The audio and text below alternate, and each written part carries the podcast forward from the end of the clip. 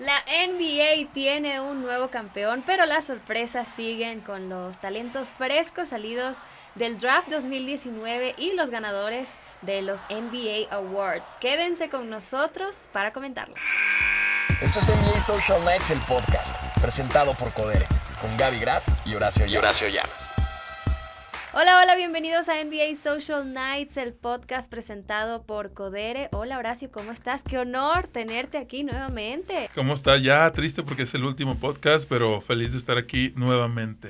Así es, es el último podcast de esta temporada, pero esperemos que el, el año que viene... Esperemos, va a haber temporada de NBA, entonces... Exacto. Que se repita, que se, se repita. Sí. Pero bueno, hoy vamos a platicar de muchas cosas, entre ellas, en un momento vamos a mencionar a los ganadores de los NBA Awards 2018-2019. Llega sangre nueva a la NBA con el draft 2019. Y en sneakers para clavados hablaremos de los últimos sneakers que usó Michael Jordan como amateur y que se convirtieron en los más caros de la historia. Empezamos. Bueno, tal cual como lo predijo Horacio, señores, Giannis Antetokounmpo se ganó el premio a Most Valuable Player y felicidades porque de verdad muy merecido. Es el segundo jugador de los Bucks en ganar el premio MVP de la NBA. Eh, recordemos, el primero fue Lou Alcindor. Mejor conocido como Karim Abdul-Jabbar. ah, ¿verdad? Cuéntanos por qué fue que Karim se, se cambió el nombre. Él, después de estar en UCLA, eh, en los siguientes dos años, creo, se cambió porque se cambió de religión, se hizo musulmán. Uh -huh.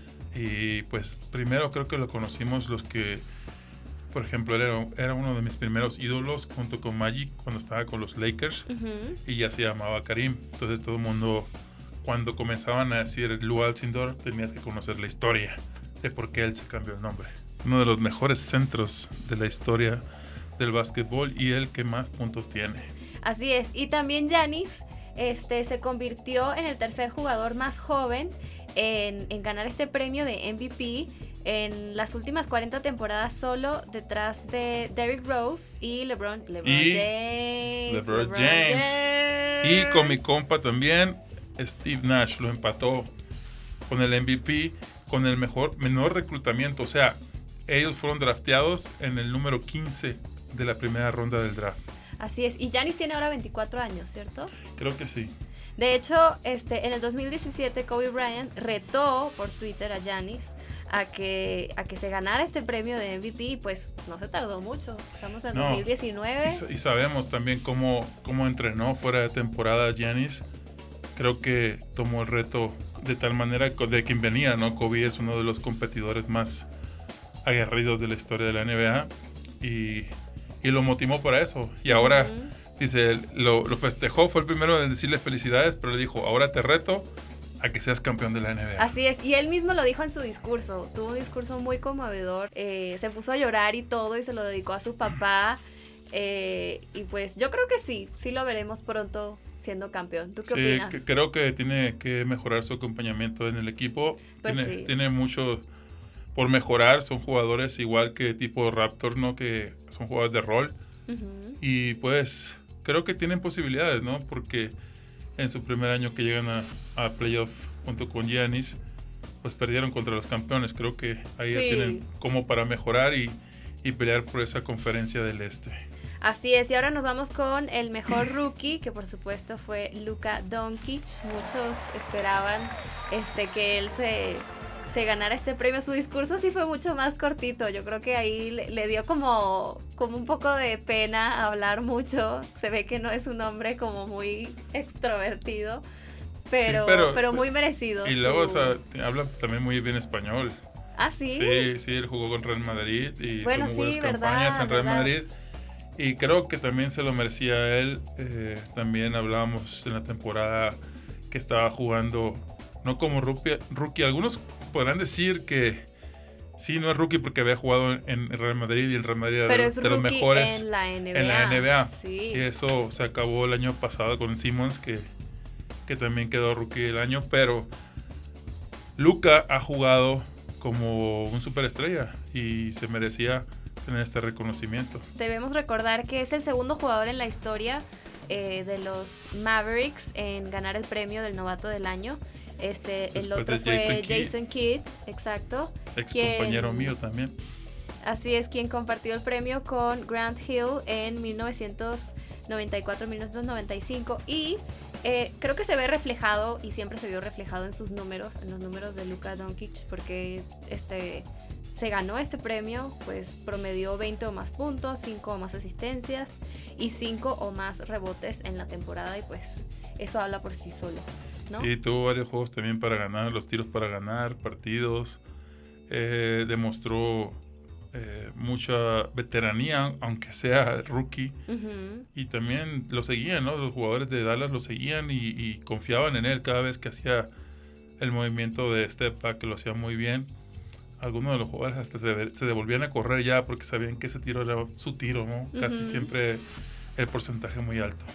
Así es. Y les cuento que en diciembre vienen otra vez los NBA Mexico City Games y justo vienen los Dallas Mavericks, así que vamos. Detroit. Sí, este juego es el 12 de diciembre del 2019. Y luego. Y pues vamos a ver a Luka Doncic, qué emoción. Y más emoción que vamos a ver a los Suns el 14 contra los Spurs. También tu equipo, Horacio. Sí. La verdad es que este, este año es especial porque vienen cuatro equipos en vez de tres. Entonces, pues vamos a tener mucha variedad y va a estar súper divertido. Así que no olviden de hacer el preregistro y pues pueden encontrar toda la info en las redes sociales de la NBA México. Sí. Y vamos a ver por el mejor defensor de la NBA. ¿Quién lo ganó? Rudy Gobert. El francesito François de Utah Jazz. Le has atinado a todo, estoy sorprendida. Porque sí habíamos platicado esto y la verdad es que no se es equivocó en nada. No, honesto, eh, él es su segundo año consecutivo que lo gana. Es muy difícil. Sí. Pero todos los equipos que van a jugar contra Utah siempre están pendientes de dónde está Rudy porque está preparándose para bloquear tu tiro, está ayudando a la defensa, tiene un wingspan que son eh, lo largo de los brazos. Cuando los abres, tiene un wingspan no sé de cuánto, está impresionantemente largo y, siempre... Eso lo ayuda. Ajá, pero es ágil. Es ágil y tienes que tener el, tiempo para cazarlos y agarrarlos arriba y bloquear los tiros. Muy merecido para Rudy. También su speech fue en inglés y en, francés para su mamá. Muy lindo, le, le dijo algunas cositas en francés a su mamá que estaba ahí en lágrimas, orgullosa de su que Muchas gracias por todo, le dijo, porque yo sé francés un poquito, ¿verdad? Pero... Ándale. no, mentira. ¡Ulala! ¡Ulala! No sé cosas buenas en francés. Y el mejor sexto hombre. Ya va, pero hay que decir también que Kawhi Leonard fue este ah, el otro, digamos, o sea, es otra persona, otro jugador que también se ha ganado este, este premio. Este, dos veces seguidas. Eh, lo hizo en la temporada 2014-2015 y luego en la temporada 2015-2016. Y antes de eso también Dwight Howard en tres temporadas. Él lo hizo en tres temporadas consecutivas. 2008, 2010, 2009, 2010, 2011.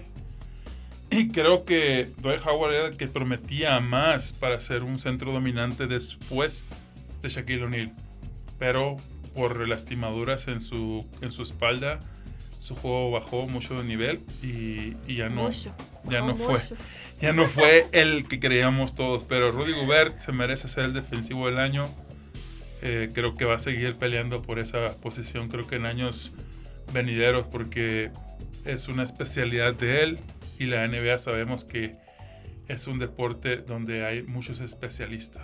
Muchos. Muchos. Muchos. Ahora nos vamos con el mejor sexto hombre, que esto se lo llevó Lou Williams de los LA Clippers.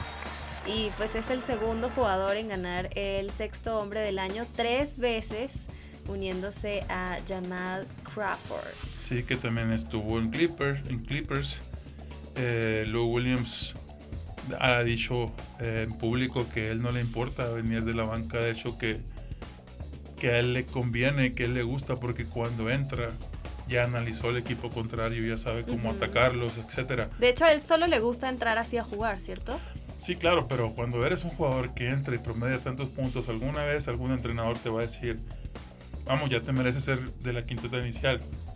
Y él dice, y lo entiendo, que estando en la banca analiza el equipo contrario y analiza de qué manera puede atacarlo para producir más puntos que es lo que él entra. Él entra a revolucionar el juego y lo hace excelentemente. Creo que no hay muchos jugadores como él. Creo que Ginobili era de los últimos también, que ya está retirado. Sí.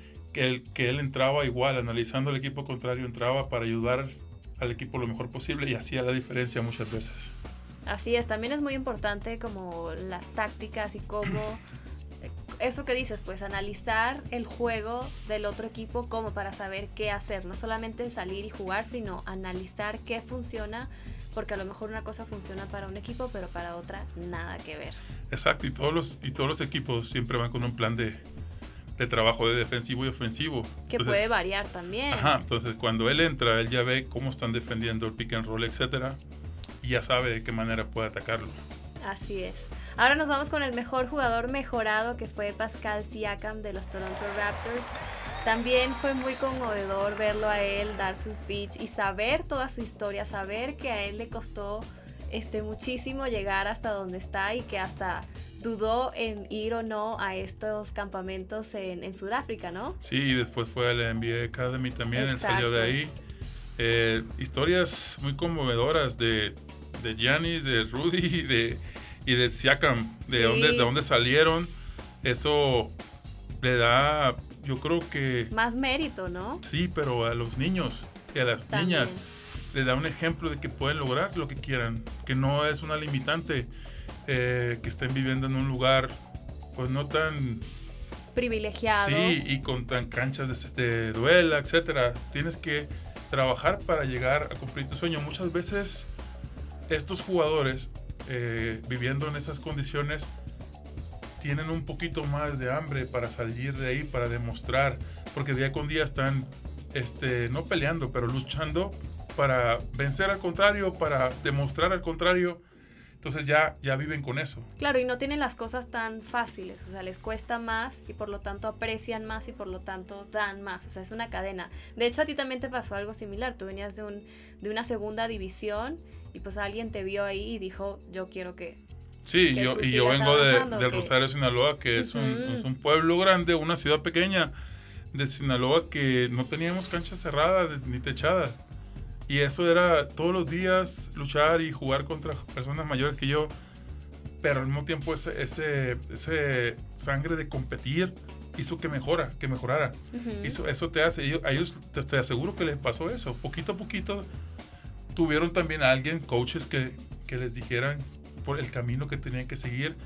Y claro, depende de cada uno, que si lo sigas, que si te sientes mal, que no inventes excusas, todo eso, o que te pongas firme en tu camino y en tu visión para, para conseguir tu Claro, y que tengas tu sueño bien claro, que no importa dónde estés, igual puedes llegar a la meta que tengas. No importa de dónde vengas, también puedes llegar. Eso creo que también es es muy importante recordarlo. Y pues Pascal Siakam se convirtió en el primer jugador de los Raptors en ganar este premio y pues logró aumentar su promedio de puntos por juego en 9.5 puntos en esta temporada. Sí, y creo que en los playoffs aún más subió su juego. Sí. Aprovechó los momentos que daba Warriors. el primero. exacto. El primero se enfocaron mucho en hacer doble equipo a, a Kawhi y dijeron, este es el weakest link, el más débil, vamos a ver si él aprovecha lo que le demos y él lo aprovechó. Creo que metió 11, 12, 12 tiros seguidos sin fallar. Sí, sin fallar. Creo que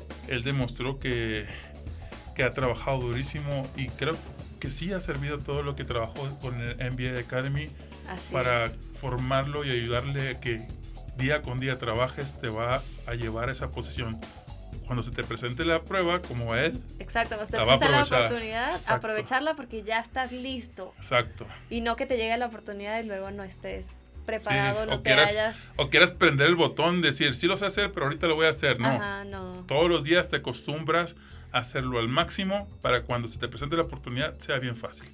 Así es. Y pues el mejor entrenador fue Mike, Mike Budenholzer. De los Milwaukee Bucks. También la atiné. Ajá, también le atinaste. Porque yo pensaba también que Raptor se merecía, el coach de Raptor se merecía estar ahí, pero temporada regular no estuvo en la terna de los tres coaches. Entonces, yo decía, o es Milwaukee o es de los Raptors y ganó.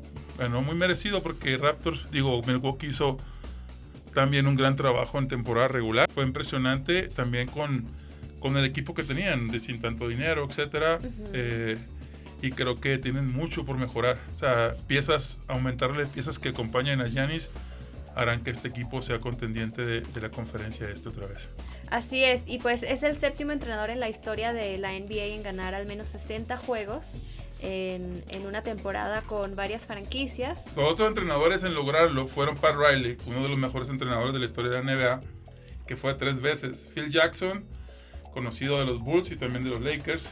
Casey Jones, que es de los Celtics. Mike D'Antoni, que estuvo con los Suns y ahora está con Houston. Don Nelson con eh, Warriors y terminó con Dallas. Y Rick Adelman. Estos entrenadores fueron, tuvieron el premio al mejor entrenador. Así es. Y pues el, discurso de, Mike Budenholzer también estuvo muy, muy conmovedor. Literalmente nombró todas las personas que, a quien quería agradecerles este, que él llegara a, a ganarse este premio. Y, y, pues sí, fue muy, muy conmovedor. Y pues ahora nos vamos con el draft. Eh, pues hay sangre nueva en la NBA. Así que vamos a nombrar el top 10 de los 60 jugadores que fueron seleccionados. Empezando por supuesto por Zion Williamson. que ya se sabía para dónde, sabía que... El próximo LeBron James. Sabíamos que iba a ser el primero. Entonces no sabíamos si los Pelicans eh, se iban a quedar con él o iban a hacer moneda de cambio, etcétera, pero con el cambio que hicieron con Anthony Davis a los Lakers, eh, pues tienen mucho, mucho personal. Tienen mucho personal con que trabajar. Sí va a ser un equipo joven, pero Zion les va a dar ese, esa seguridad, esa agresividad en la posición de 4, que puede jugar 3 y 4, pero eh, con la fuerza que tiene y, y, tamaño muscular creo que lo acomodarán más en 4. Veremos a unos Pelicans creo, más emocionantes, pues van a correr, van a estar muy atléticos. Sí, mucha condición, porque pues van a ser un equipo cuidado y no el más joven, ¿no? Y creo que para eso hicieron todos esos cambios en la oficina uh, del gerente, para que el equipo también esté peleando por, por la conferencia este, para que primero yo creo que lo hacían para que Anthony Davis la Se pensara. Quedara, sí, pero, no yo, lo lograron. Yo creo que ya estaba decidido y él quería estar con LeBron y tratar de hacer algo los Lakers. Creo que es válido para los dos lados sí. hacer los movimientos que ellos querían hacer y le deseamos lo mejor a los dos, a Pelicans con un equipo totalmente nuevo y a los Lakers que también van a ser un equipo muy nuevo. Así es. Y pues Zion se convierte en el primer jugador eh, drafteado que nace en el 2000 y pues con sus 130 kilos eh, es ahora el jugador más pesado de la NBA. Aunque salta como si pesara 100 kilos. Es que o sea, es, muscular. Es, es, muy grande, pero también es ágil. Sí, claro, Entonces, no, es explosivo. Es, sí. es, muscular, es tipo un jugador de, de fútbol americano, wow. pero con una agilidad de, de basquetbolista, con un salto impresionante, una altura, no sé cuánto brincará, pero es como que una evolución de, del básquetbol, ¿no? Estábamos viendo jugadores muy delgados, muy altos, que pueden jugar en cualquier posición. Y ahora él viene a darle eso. Le, recordemos de que LeBron cuando entró también estaba no tan masivo, pero sí estaba fuerte, que tuvo sí. que bajar, tuvo que bajar de peso cuando volvió de Miami a Cleveland para acomodarse en la posición de 3-4 y también no lastimarse tanto. Claro, porque mientras más pesado es más fácil lesionarse, ¿no? En el número 2 está John Morant, que lo drafteó los Grizzlies de Memphis. Y él también es otro jugador con una explosividad tremenda, que va a jugar como de dos. Un jugador que le gusta mucho atacar la canasta. Y creo que acá, aquí, a él le gustaba mucho que iba a jugar con Mike Conley, pero lo acaban de cambiar. Y tendrá que esperar a ver quién escogen en la posición de point guard. Porque Mike Conley era muy bueno como point guard, no es tan joven, pero sabía, sabe cómo este, atacar las, las defensivas para poner a sus compañeros en posición de anotar. Entonces ahora tenemos que esperar a ver a quién Memphis va a agarrar de point guard para que le ayude a este muchacho que es muy atlético. Así es. Y pues el tercer pick fue para RJ Barrett, que fue escogido por los New York Knicks. y pues se cumple su sueño de, jugar con los Knicks. Eh, y lo comparan físicamente con DeMar DeRozan y fue muy aplaudido cuando, cuando finalmente lo escogieron los fans se volvieron locos. Y Hasta también los fans querían que, que lo- fuera elegido Ajá, por, y, eh, por no, los Knicks. Knicks es muy difícil en eso. Nunca, le- nunca les gusta quién escogen en el draft. Eh, RJ viene, para mí es uno, si no el mejor jugador de este draft, más completo. El O sea, más mejor que completo. Zion Williamson. mejor que él, más completo en cuestión de básquetbol, de IQ, físico, velocidad y aparte es un point guard que puede jugar la posición 1, 2 y 3. Lo conozco de hace mucho porque me tocó jugar a mí en contra de su papá. Wow. Eh, y, y su ¿Eso papá- hace cuántos años, Horacio? Hace unos poquitos, dos, dos décadas, no. Una, eh, su papá jugaba de tres, eh, él está un poquito más alto que su papá y ya tiene más de tres años siendo uno de los mejores o el mejor prospecto de Canadá para la NBA y para el colegial. Él ya tiene jugando o preparándose con jugadores de la selección mayor de Canadá desde hace mucho, que le respetaron su proceso para, para su edad y todo, pero yo creo que va a ser un jugador, creo, y si no me equivoco, ojalá y lo acompañen bien en, en Knicks, porque ese ha sido uno de los problemas de Knicks, muchos cambios que a veces no, no encajan bien. Que lo acompañen bien y va a ser que tenga más impacto la temporada que viene, para mi punto de vista. Buenísimo. Después, el cuarto pick fue para DeAndre Hunter. eh, fue elegido por los Atlanta Hawks. Y pues este pick inicialmente era de los Lakers, pero ya saben que los Lakers luego hizo como muchas negociaciones con, con los Pelicans. Entonces lo traspasaron a los Pelicans y ahora terminó en manos de, de los, los Hawks. Hawks.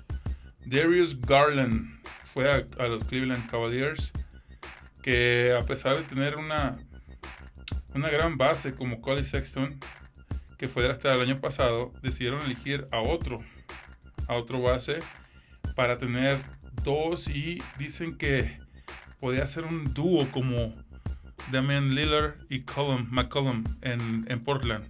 O sea, un tipo de que Sí. dos point guard para que sea más rápido, para que los dos puedan atacar. Los dos pueden tirar también de lejos. Entonces, Esa dupla es muy buena. quieren tener quizás ese tipo de juego más abierto, más correr y, y tener esas dos armas en los dos lados de ofensivos de la cancha. Así es. El sexto pick fue para Jared Culver. eh, fue elegido por los Minnesota Timberwolves. Y pues este pick originalmente era de los Phoenix Suns, pero eh, fue cambio. intercambiado por Dario Saric. Y el pick 11.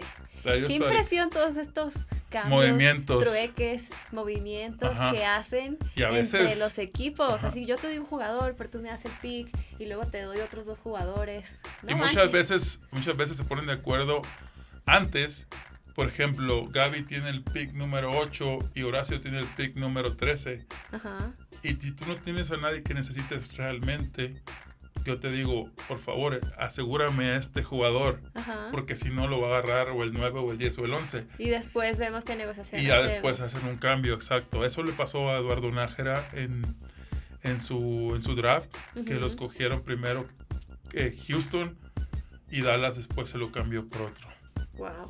Y el séptimo pick fue eh, Kobe White de los Chicago Bulls. Bueno, no de, sino que ahora Chicago Bulls va a ser su nuevo Ah, equipo. pertenece a Chicago, pues. Exacto. Y pues es considerado uno de los anotadores eh, más dinámicos que tiene este draft. Así que pues vamos a ver cómo le va a, a Kobe White. Les ha gustado jugadores de este tipo eh, agresivos, rápidos, desde Derrick Rose, que, que los Bulls lo, lo draftearon.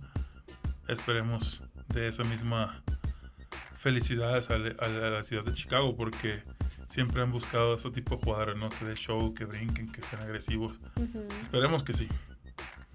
Con el número 9, Rui. No, Hachimura. viene el ¡Oh, 8, el Horacio.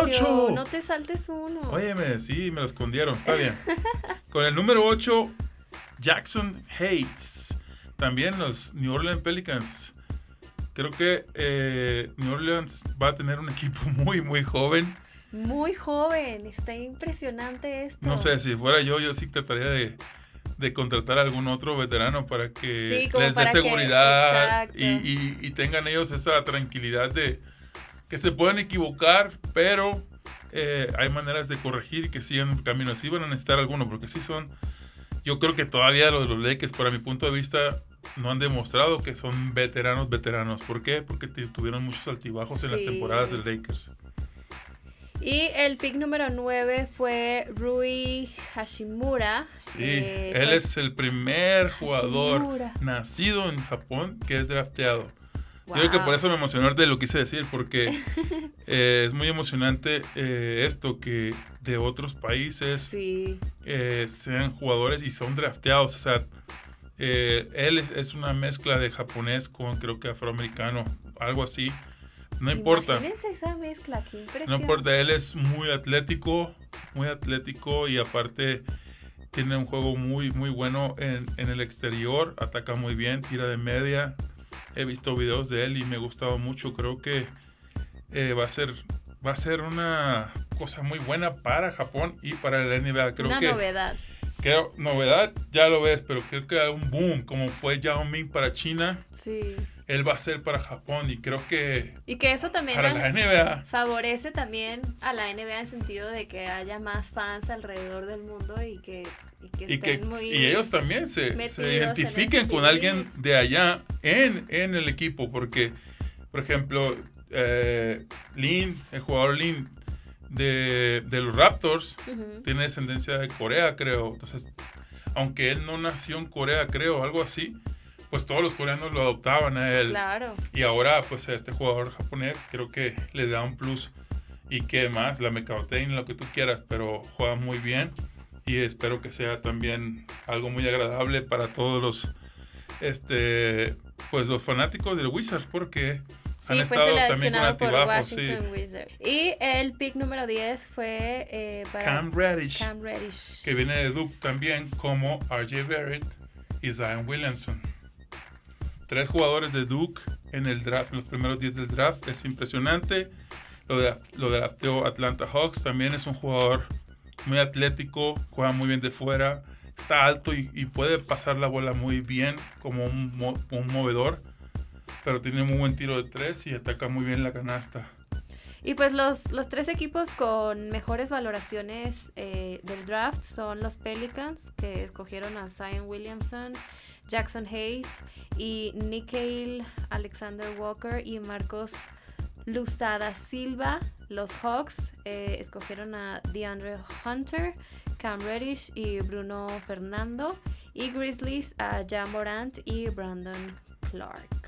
Sí, está considerado que Atlanta Hawks hizo el gran robo en este draft de agarrar a Cam Reddish porque lo dejaron pasar varios, varios equipos y, creo que también él tiene, tiene una capacidad muy tremenda para, para ser un gran jugador de la NBA.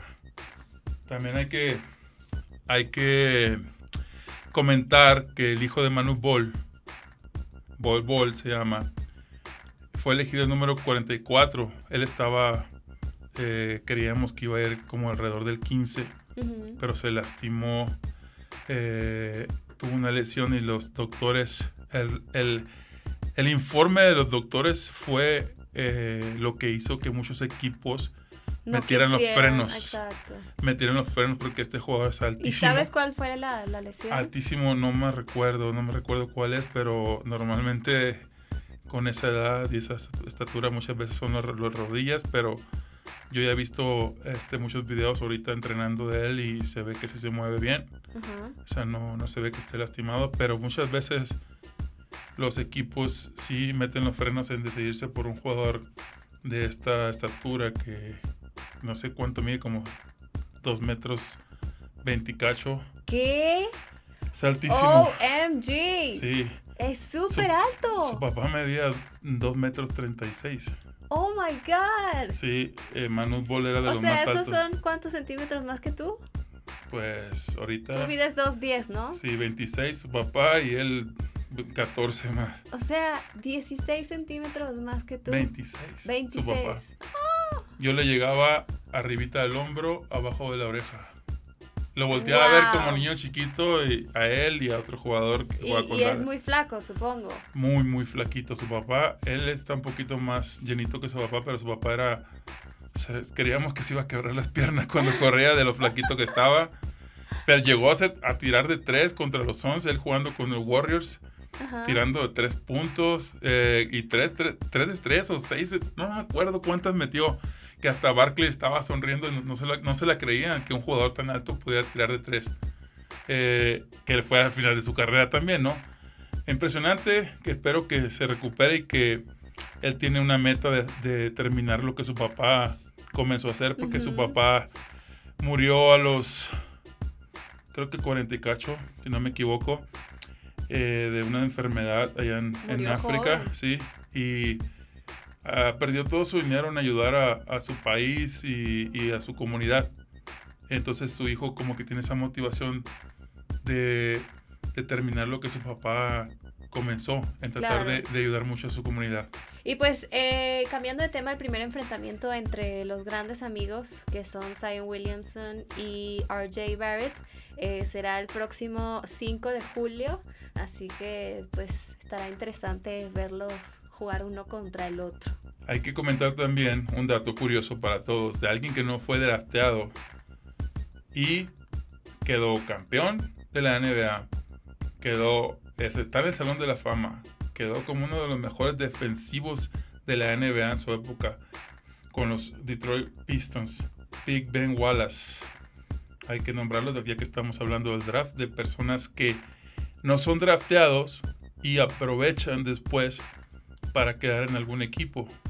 En ese fue un caso de tu servidor. Yo no, fui, yo no fui drafteado y... Y tú venías de una segunda división. Y aproveché, sí, para jugar con diferentes equipos y, que me vieran después, ¿no? Eh, creo que no te quita mucho si vas a estar drafteado en la segunda ronda. Muchas veces es preferible que no te agarre un equipo y tú escoger al equipo donde tú puedas encajar más para tener más posibilidades.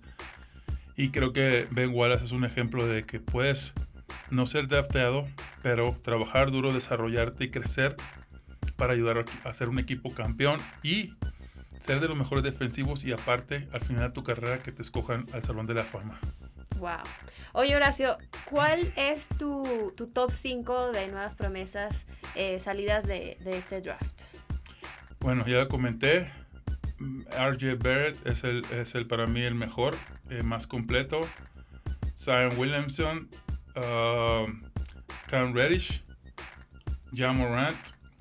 Y el quinto se lo voy a dar a Kobe White. Para mí ellos tendrán mucha oportunidad de demostrar. Pero al final uno nunca sabe porque, o sea, vienen de jugar otro ritmo y es su primer año y pues pueden pasar muchas cosas. Y muchas veces no te dan tanta oportunidad porque tienes a un jugador que hace lo mismo que tú, que tiene más años, que gana un poquito más y no te dan la oportunidad de demostrarlo. Por eso digo, si les da la oportunidad de demostrar a estos jugadores, creo que sí, sí lo van a demostrar. Eh, creo que eso es lo que necesitan porque son maduros, juega, en el caso de RJ Barrett, juega con su selección, tiene muchos años siendo el top. De, y sobre todo el IQ, me parece a mí que eso puede ser un diferenciador este, de cualquier otro jugador. Y puede jugar posición 1, 2 y 3, que puede ayudarte a ofensiva, eh, puede ayudarte a correr, la ofensiva puede ayudarte a tirar, puede ayudarte a lo que sea. Entonces, solo necesitan tiempo, oportunidad para demostrarlo. Creo que sí se las van a dar porque en especial los tres jugadores de Duke han demostrado en Duke en su primer año, que solo jugaron uno, que ya están en ese nivel, en el nivel de, de, los, de los hombres y no de los muchachos de colegio. Oye, y en los entrenamientos, eh, una vez que estos jugadores empiezan con sus equipos eh, nuevos, ¿Hay instrucciones diferentes para los rookies o, cómo funciona? O sea, llegas, o sea, eres el nuevo, llegas y ya empiezas a entrenar como todos los demás o tienes como algún trato especial o alguna presión extra o, en cuestión, En cuestión de entrenamiento, eh, ya te tienen enfocado bien tus fuertes y tus debilidades. Eh, tratan de hacer que mejores en, en, tus debilidades, quizás si es el trabajo del pick and roll ofensivo eh, todo eso, trabajas extra, ¿no? Eh, cuestión defensiva también, porque las reglas son diferentes de la NBA a colegial, mm. eh, que no todos se adaptan rápido, Pero en cuestión de cómo tratan a los rookies, los veteranos, pues sí, tienen, O sea, si hay un trato como de... mm, tienen que llevarse las maletas, tienen que llevar desayuno en la pretemporada al- a, la puerta de, de alguien que le diga, un veterano le dice, tú eres mi rookie. ¿En y serio? que, sí, yo era el rookie de Dikembe Mutombo Ajá. y tenía que llevarle el periódico todas las mañanas a su puerta ¿En serio? eh, y también cargar sus maletas. No. Sí, y cuando, cuando nos tocó hacer el... Que Todo tu primer año tuviste No, no, de pretemporada. Pero también yo Ah. estuve en la pretemporada de Atlanta. Ok. Nos tocó cantarles los novatos a, a todos. Y le canté un rap de, de las mañanitas mexicanas. Oh pero my god, yo quiero que rapees aquí, Horacio. pero le, le mezclé dos, tres cositas porque él presumía que hablaba español. Y cuando le no dije, hablaba nada. cuando le dije las dos, tres cositas, ni siquiera se montó. Dije, no, este no sabe nada.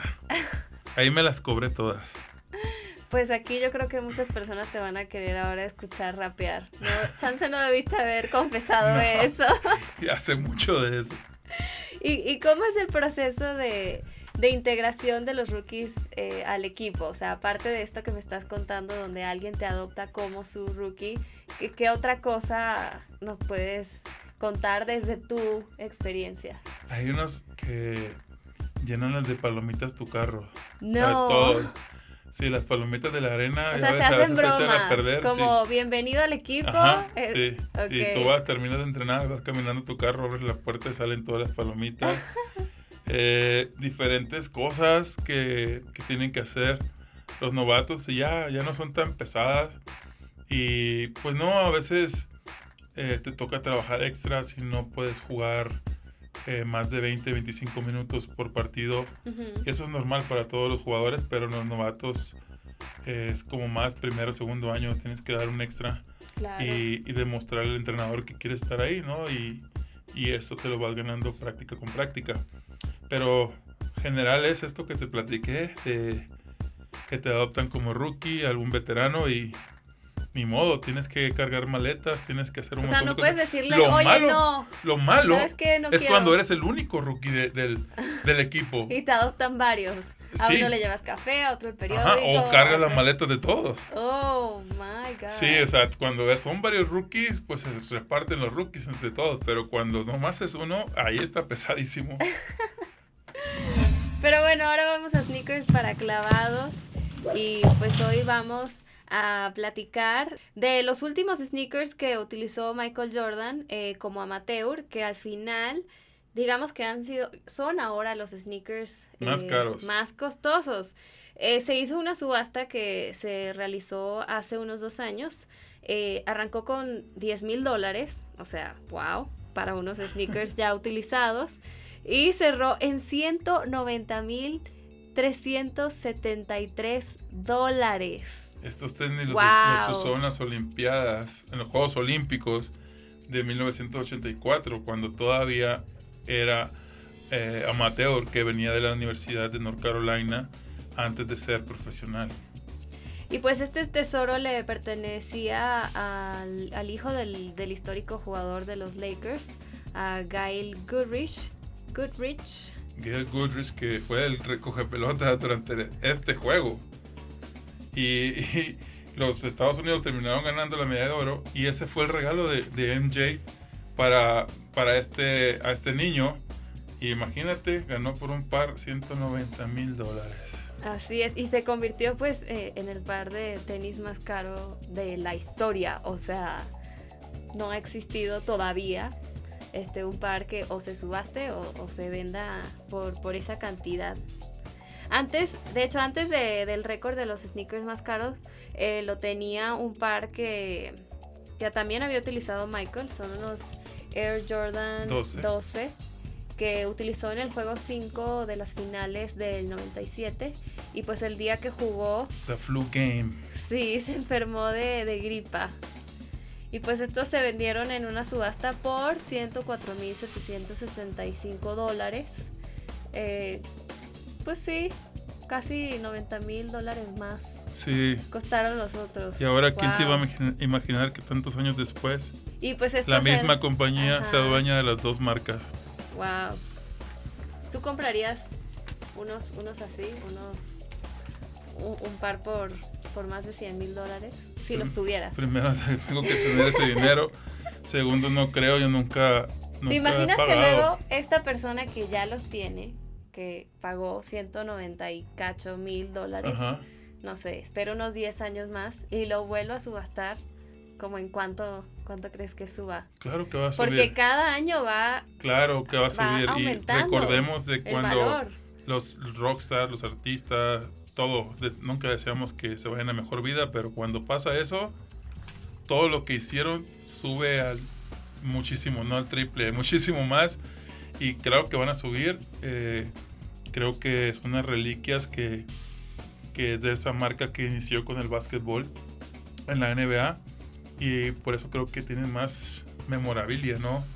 Eh, y también son los últimos que usó Michael Jordan antes de convertirse en profesional. Qué impresión cómo han evolucionado los, los tenis. O sea, si miramos estos que pues eran de 1984, empezando por el color, que antes también estaba la regla esta de que tenían que ser, ¿qué porcentaje blancos? No sé, pero la mayoría blancos o la mayoría negros. Y, Exacto. y el otro, el 80 y el 20 o algo así, o el 70 y el, y el 30, pero era, no podías combinar muchos colores. Eh, pero bueno, esta, esta compañía hoy en día acaba de sacar unos tenis que se parecen mucho a estos. Ajá. Porque estos parecen más como unos, unos tenis como para pasear. eh, Es no, que no se ahora- ven tan... Es que ahora, Ahora se usan, ajá, ahora se usan así para pasear. Exacto, para pasear. Pero y antes con esos era para... eran los 100% mejores para cancha. jugar. Claro. En ese entonces eran los mejores para jugar. Te digo, eh, creo que sí los valen a las personas que coleccionan este tipo de memorabilias. Y estoy segurísimo que va a subir muchísimo eh, en otros mucho, años. mucho. Al igual que, que el Jordan 12 que usó en, las- en el Flu Game. Y si no me equivoco, ambos están firmados. Todos los dos, sí. Los Todos dos están tienen firmados. la firma ahí de Claro, los dos. Michael Jordan. Y pues bueno, señores, este ha sido nuestro último podcast Por de este esta año. Este ha sido un placer compartir contigo, Horacio, este espacio y que siempre nos, nos cuentes Nos y nos escuchen. compartas todas tus escuchen. historias de la NBA, que me imagino que todavía tienes muchísimas más. Así que pues Vamos a tener que comenzar un libro. Sí, es- empieza a escribir tu libro. ya sé. Sí, no, pues yo también muy contento de, de lo que aprendí y aprender de ti, aprender de todos, aprender de la Angie también, mi enfadosa. y pues también viendo que ya pasa el tiempo para que comience otra vez la temporada de la NBA, Y los juegos aquí en, en México, que pues que en diciembre los tendremos. el, el 12 y el 14, 14. de diciembre. Sí, que ya, Este- que ya estén aquí. Esperemos que pase rápido este tiempo. Y claro, ¿por qué no comenzar este podcast no solo en los playoffs? ¿Por qué no antes? Así es. Pero bueno, ha sido un placer este, que Ahí nos le, escuchen ahí le por dejamos acá. el balón botando. Que nos escuchen. Y pues nos escuchamos la próxima temporada. Bye bye. Later, Bye. alligator. Esto es NBA Social Nights, el podcast, presentado por Codere, con Gaby Graf y Horacio Llamas.